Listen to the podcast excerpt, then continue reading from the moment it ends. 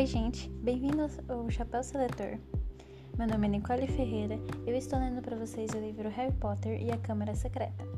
Este é o capítulo 14 chamado Cornélia Fudge. Espero que goste. Harry, Rony e Mione sempre souberam que Hagrid tinha um, um lamentável tinha uma lamentável queda por criaturas grandes e monstruosas. Durante o primeiro ano em Hogwarts, ele tentará criar um dragão em sua casinha de madeira. Levaria muito tempo para os garotos esquecerem um gigantesco cachorro de três cabeças a que ele dera o nome de Fofo.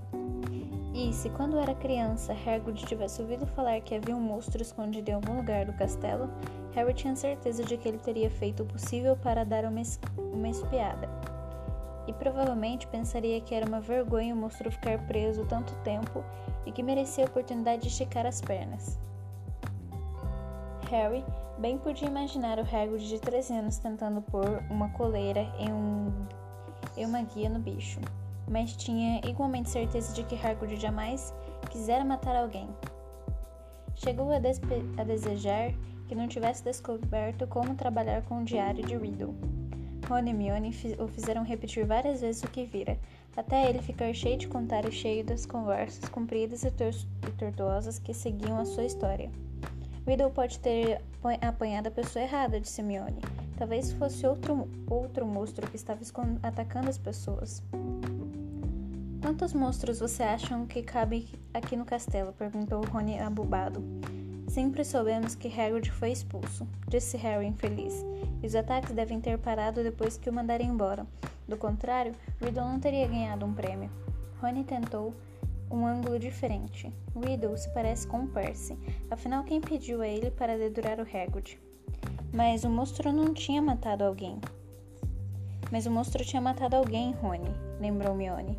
E Riddle iria voltar para um orfanato de trouxas se fechasse em Hogwarts, disse Harry. Não posso culpá-lo por querer ficar aqui. Você encontrou o Hagrid na travessa do tranco, não foi, Harry? Ele estava comprando repelente para lesmas carnívoras, respondeu Harry depressa. Os três se calaram. Passando, passado muito tempo, Mione deu voz à pergunta mais cabeluda num tom excitante. Hesitante. Vocês acham que devemos perguntar a Hagrid o que aconteceu? Ia ser uma visita animada, disse Rony. Olá, Hagrid. Conte, como, conte para a gente. Você andou soltando alguma coisa selvagem e peluda no castelo ultimamente? Por fim, eles resolveram não dizer nada. Não dizer nada a Hagrid, a não ser que houvesse outro ataque. E com muitos e muitos dias se passaram, sem sequer um sussurro da voz invisível, começaram a, a alimentar esperanças de que nunca precisariam perguntar a ele os motivos da sua expulsão. Fazia agora quase quatro meses desde que Justino e Nick quase sem cabeça tinham sido petrificados. E quase todos, quase todo mundo parecia pensar que o atacante, fosse quem fosse, tinha se retirado para sempre. Pirraça finalmente se cansará do seu refrão Ah, Potter podre. Ernie Mac Macmillan pediu certo dia a Harry com muita educação para lhe mostrar um balde de sapos saltitantes na aula de herbologia e em março várias mandrágoras deram uma festa de arromba na estufa 3, o que deixou a professora Sprout muito feliz. Na hora em que começaram a tentar -se, na hora que começarem a tentar se mudar para os vasos, uma das outras, então saberemos que estão completamente adultas, explicou ela a Harry. Assim poderemos ressuscitar aqueles pobrezinhos na aula hospitalar.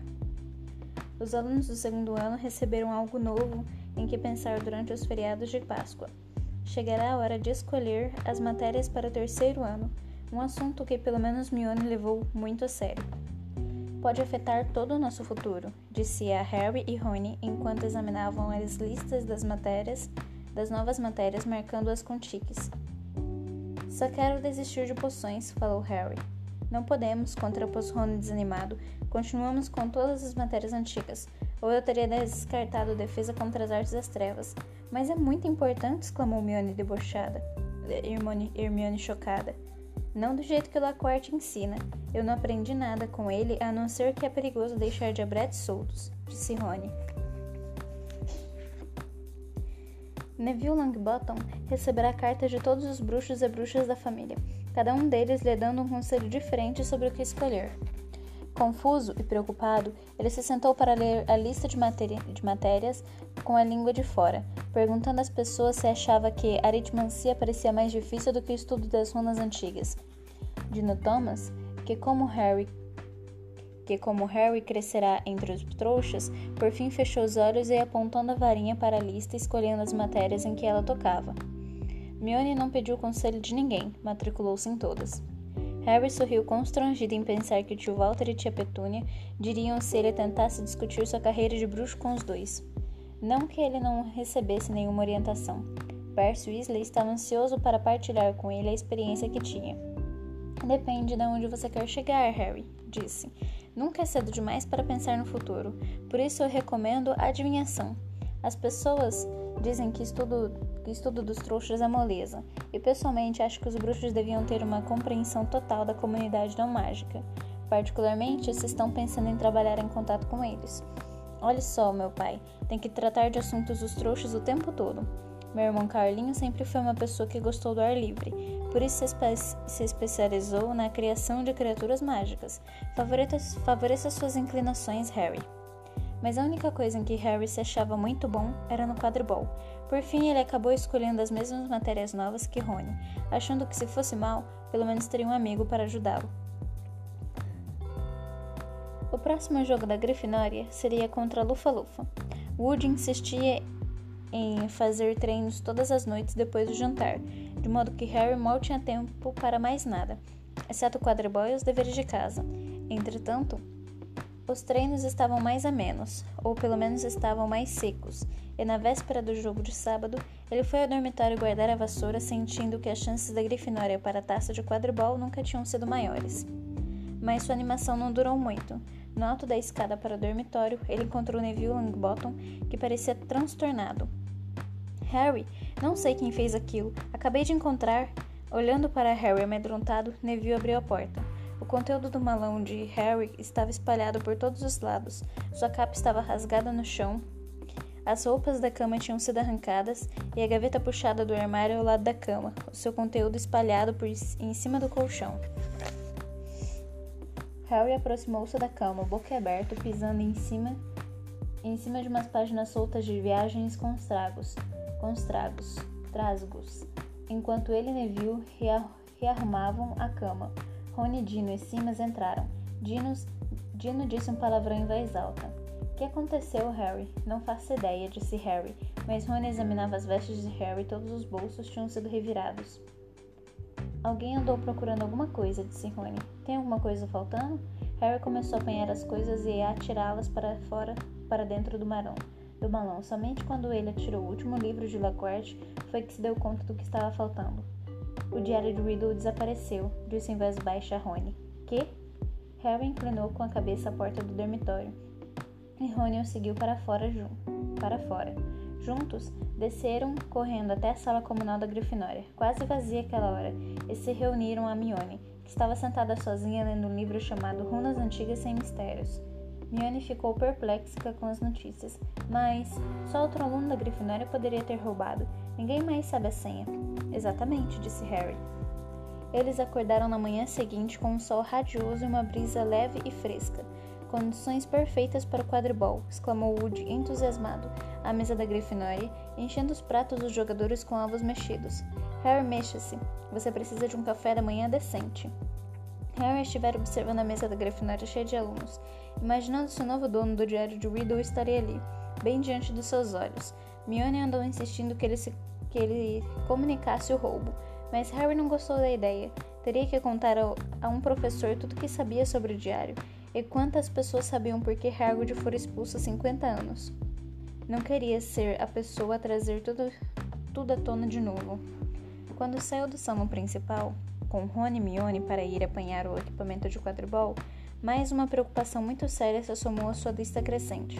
Tinha acabado de pôr o pé na, na escadaria de mármore quando ouviu outra voz.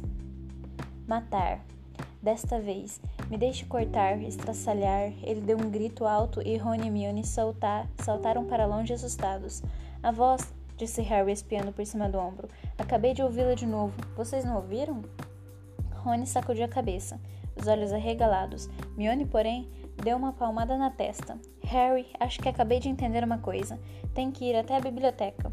E deixando os amigos, subiu as escadas correndo. O que, é que, que é que ela entendeu? perguntou Harry distraído, ainda olhando à volta, tentando descobrir de onde vinha a voz. Muito mais do que eu, disse Rony. Muito mais do que eu, disse Rony sacudindo a cabeça. Mas por que ela tem de ir à biblioteca? Porque é isso que Mione faz, disse Rony sacudindo os ombros. Quando tiver uma dúvida, vá à biblioteca. Harry ficou parado indeciso, tentando ouvir a voz novamente. Mas os alunos agora vinham saindo do salão principal às suas costas, falando alto, dirigindo-se à porta da frente, a caminho do campo de quadribol. É melhor você ir andando, Harry.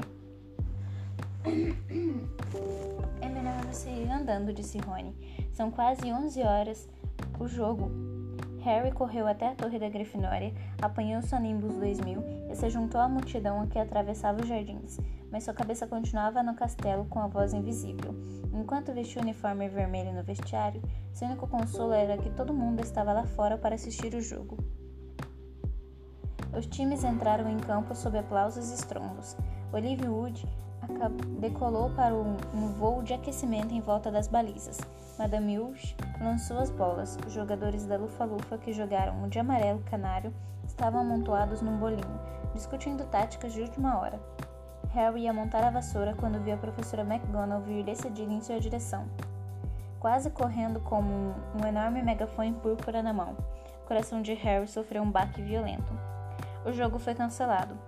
A professora McGonagall anunciou pelo megafone, dirigindo-se ao estádio.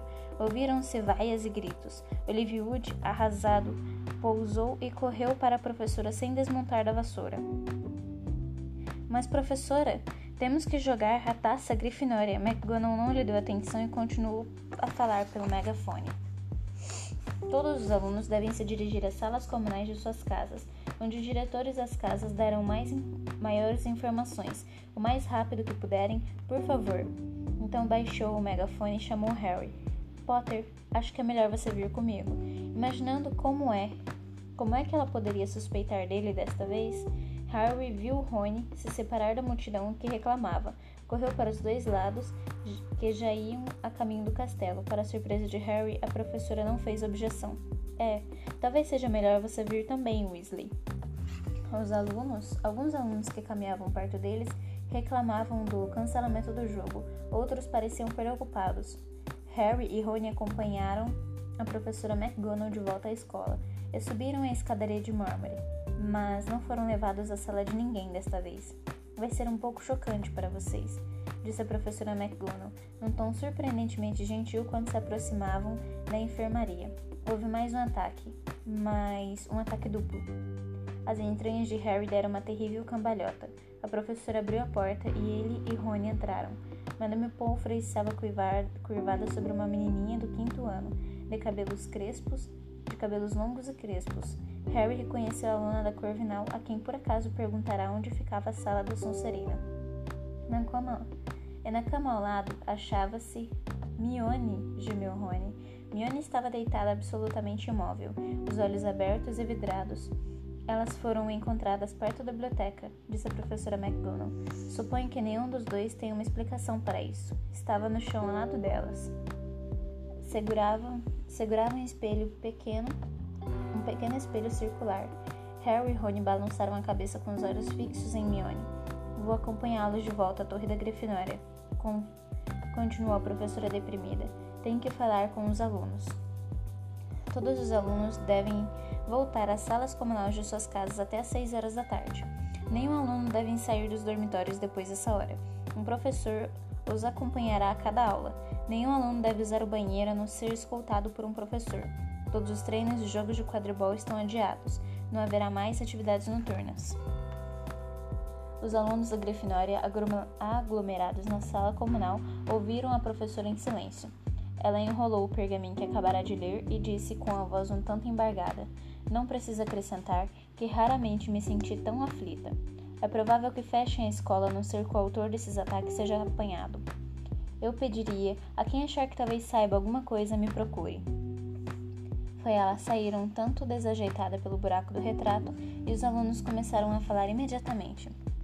São dois alunos da Grifinória atacados, sem contar o nosso fantasma, um aluno da Corvinal e um da Lufa-Lufa, disse o amigo dos gêmeos Weasley, Lino Jordan, contando nos dedos. Será que nenhum professor reparou que os alunos da Sonserina não foram atacados? Não é óbvio que a casa está toda que essa coisa está toda vindo da Sonserina? O herdeiro de Sonserina, o monstro de Sonserina. Por que é que eles não mandam embora todo o pessoal da Sonserina? vociferou ele em meio a acenos e concordâncias e aplausos. Percy Weasley estava sentado em uma poltrona atrás de Lino, mas desta vez não parecia ansioso para dizer o que pensava. Parecia pálido e atordoado. Percy ficou em estado de choque, disse George a Harry baixinho. Aquela menina da Corvinal, Penelope, Penelope Clearwater, é monitora. Acho que ele não pensou que o monstro se atrevesse a atacar um monitor. Mas Harry só estava ouvindo, ouvindo com metade da atenção. Não estava conseguindo se livrar da visão de Mione deitada na cama de hospital, como se tivesse sido talhada em pedra. E se o culpado não fosse apanhado logo, o que o aguardava era uma vida com os Dursley. Então Widow entregará Hagrid porque queria porque teria que enfrentar um orfanato de trouxas se a escola fechasse. Harry agora sabia exatamente o que ele sentira.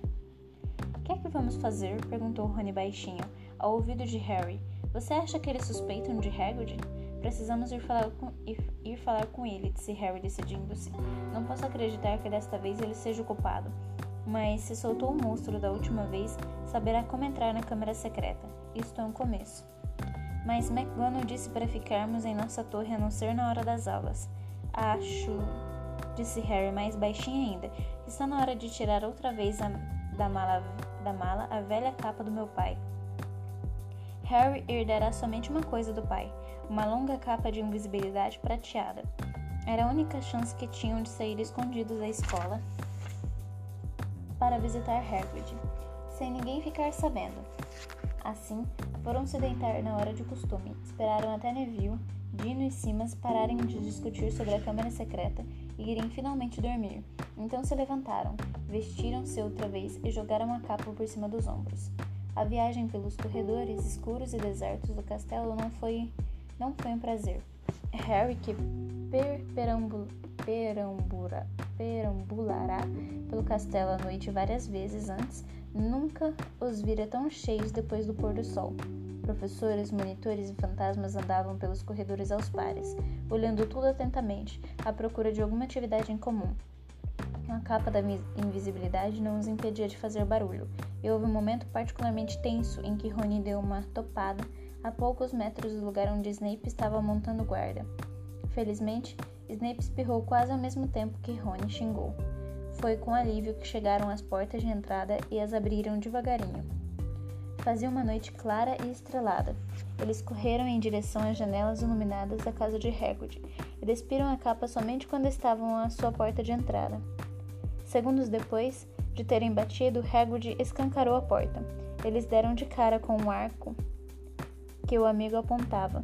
Canino, o cão de caçar javalis, acompanhava dando fortes latidos. Ah, exclamou ele, baixando a arma e encarando os meninos. O que é que vocês estão fazendo aqui? Para que isso? perguntou Harry ao entrarem apontando para o arco. Nada, nada, murmurou Hagrid. Estava esperando. Não faz mal. Sentem-se, vou preparar um chá. Ele parecia não saber muito bem o que estava fazendo. Quase apagou a lareira ao derramar a água da chaleira e em seguida amassou o bule com um movimento nervoso da mão enorme. Você está bem, Hagrid? perguntou Harry. Soube do que aconteceu com a Mione? Ah, soube, soube sim, respondeu Hagrid com uma voz ligeiramente falha. Ele não parava de olhar nervoso para as janelas. Serviu aos meninos dois canecões de água fervendo. Esqueceram-se de pôr chá na chaleira. Ia servindo uma fatia de bolo de frutas num prato quando ouvirá uma forte batida à porta. Hagrid deixou cair o bolo de frutas. Harry e Rony se entreolharam em pânico mas logo se cobriram com a capa e se retiraram para um canto. Hagrid se certificou de que os garotos estavam escondidos, apanhou um arco e escancarou mais uma vez a porta. Boa noite, Hagrid. Era Dumbledore. Ele entrou, parecendo mortalmente sério, e vinha acompanhado por um homem de aspecto muito esquisito. O estranho tinha cabelos grisalhos despenteados, uma expressão ansiosa e usava uma estranha combinação de roupas, terno de risca giz, gravata vermelha, uma longa capa preta e botas roxas de bico fino. Sob o braço carregava um chapéu coco cor de limão. É o chefe do papai, cochichou Rony. Cornélio Fudge, ministro da magia. Harry deu uma forte cotovelada em Rony para fazê-lo calar-se. Hagrid empalidecerá e suava. Deixou-se cair uma, em uma cadeira e olhava para Dumbledore e para Cornélio Fudge. Problema sério, Hagrid, disse Fudge em tom seco. Problema muito sério. Tive que vir. Quatro ataques em alunos nascidos trouxas. As coisas foram longes demais. O mistério da magia, o ministério teve que agir. Eu nunca, disse Hagrid olhando simplesmente para Dumbledore. O senhor sabe que eu nunca, professor Dumbledore. Quero que fique entendido, Cornélio, que Hagrid goza de minha inteira confiança, disse Dumbledore fechando a cara para Fudge. Olhe, alvo, respondeu Fudge constrangido. A ficha de Hagrid depõe contra ele. O ministério teve que fazer alguma coisa. O conselho diretor da escola entrou em contato. Contudo, Cornélio continua a afirmar que levar Hagrid não vai resolver nada, disse Dumbledore. Seus olhos azuis tinham uma intensidade que Harry nunca vira antes. Procure entender o meu ponto de vista, disse Fudge, manuseando o chapéu coco. Estou sofrendo muita pressão. Preciso ver precisam ver que estou fazendo alguma coisa. Se descobrirmos que não foi Hagrid, ele voltará e não se falará mais no assunto mas tenho que levá-lo. Tenho. Não me estaria cumprindo meu dever. Me levar? perguntou Hagrid, começando a tremer. A tremer. Me levar para onde? Só por um tempo, disse Fudge sem encarar Hagrid nos olhos. Não é um castigo, Hagrid. É uma precaução. Se outra pessoa for apanhada, você será solto com as nossas desculpas. Não para Azkaban, lamentou Hagrid rouco. Antes que Fudge pudesse responder, ouviram outra batida forte à porta. Dumbledore atendeu-a. Foi a vez de Harry levar uma cotovelada nas costas. Deixará de escapar uma exclamação audível. O Sr. Lúcio Malfoy entrou decidido na cabana de Hagrid, envolto de uma longa capa de viagem, com um sorriso frio e satisfeito. Canino começou a rosnar. Já está aqui, Fudge, disse num tom de aprovação. Muito bem. O que é que o senhor está fazendo aqui? perguntou Hagrid furioso. Saia da minha casa. Meu caro, por favor, acredite em mim. Não me dá nenhum prazer estar no seu. Hum. Chama isso de casa? Disse Lúcio Malfoy desdenhoso, correndo os olhos pela pequena cabana. Simplesmente vim à escola e me disseram que o diretor se encontrava aqui. E o que era exatamente que você queria comigo, Lúcio? perguntou Dumbledore. Falou com cortesia, mas a intensidade encandeci... encandecia os seus olhos azuis. É lamentável, Dumbledore, disse Malfoy sem pressa, puxando o rolo do pergaminho. Mas os conselheiros acham que está na hora de você se retirar. Tenho aqui uma ordem de suspensão, com as duas assinaturas. Receio que o conselho pense que você está perdendo o jeito. Quanto ata Quantos ataques houve até agora? Mais dois hoje à noite, não foi? Nesse ritmo não sobrarão alunos nascidos trouxas em Hogwarts, e nós sabemos que perda horrível seria, isto seria para a escola. Ah, olha aqui, Lúcio disse Fudge parecendo assustado. Dumbledore suspenso? Não, não. A última coisa que queremos nesse exato momento. A nomeação ou a suspensão de um diretor é um assunto do Conselho Fudge. Do Conselho Fudge, disse o Sr. Malfoy suavemente. E como Dumbledore não conseguiu fazer parar os ataques, Olha aqui, Malfoy. Se Dumbledore não consegue fazê-los parar, disse Fudge, cujo lábio superior estava úmido de suor, eu pergunto quem vai conseguir. Isto resta ver, disse o Sr. Malfoy com um sorriso desagradável, mas como todo o conselho votou, o conselho votou, Hagrid se levantou de um salto, a cabeça desgrenhada, raspando o teto. E quantos você precisou ameaçar e chantagear com para concordarem, hein, Malfoy? vociferou. Ai, ai, ai, sabe, esse seu mau gênio ainda vai lhe causar problemas. Um dia desses, Hagrid, disse o Sr. Malfoy, eu aconselharia você a não gritar assim com com os guardas de Azkaban. Eles não vão gostar nadinha. Você não pode afastar Dumbledore, gritou Hagrid, fazendo o canino se agachar e choramingar no cesto de dormir. Afaste ele, e os alunos nascidos trouxas não, não terão a menor chance. Vai haver mortes em seguida. Acalme-se, Hagrid, ordenou Dumbledore. Virou-se então para Lúcio Malfoy. Se o conselho quer que eu me afaste, Lúcio, naturalmente eu vou obedecer. Mas, gaguejou Fudge. Não, disse Hagrid com raiva. Dumbledore não tirará seus olhos azuis e cintilantes dos olhos frios e cinzentos de Lúcio Malfoy. Porém, continuou ele, falando muito lenta e claramente de modo que ninguém perdesse uma só palavra. Você vai descobrir que só terei realmente deixado a escola quando ninguém mais aqui for, le for leal a mim. Você também vai descobrir que Hogwarts sempre ajudará aqueles que ela recorrem. Por um segundo, Harry teve certeza de que os olhos de Dumbledore piscaram em direção ao canto em que ele e Rony estavam escondidos. Admiráveis sentimentos, disse Malfoy, fazendo uma referência. Todos sentiremos faltas do seu hum, modo especial de dirigir as coisas, Alvo. Só espero que o seu sucessor consiga impedir a matanças.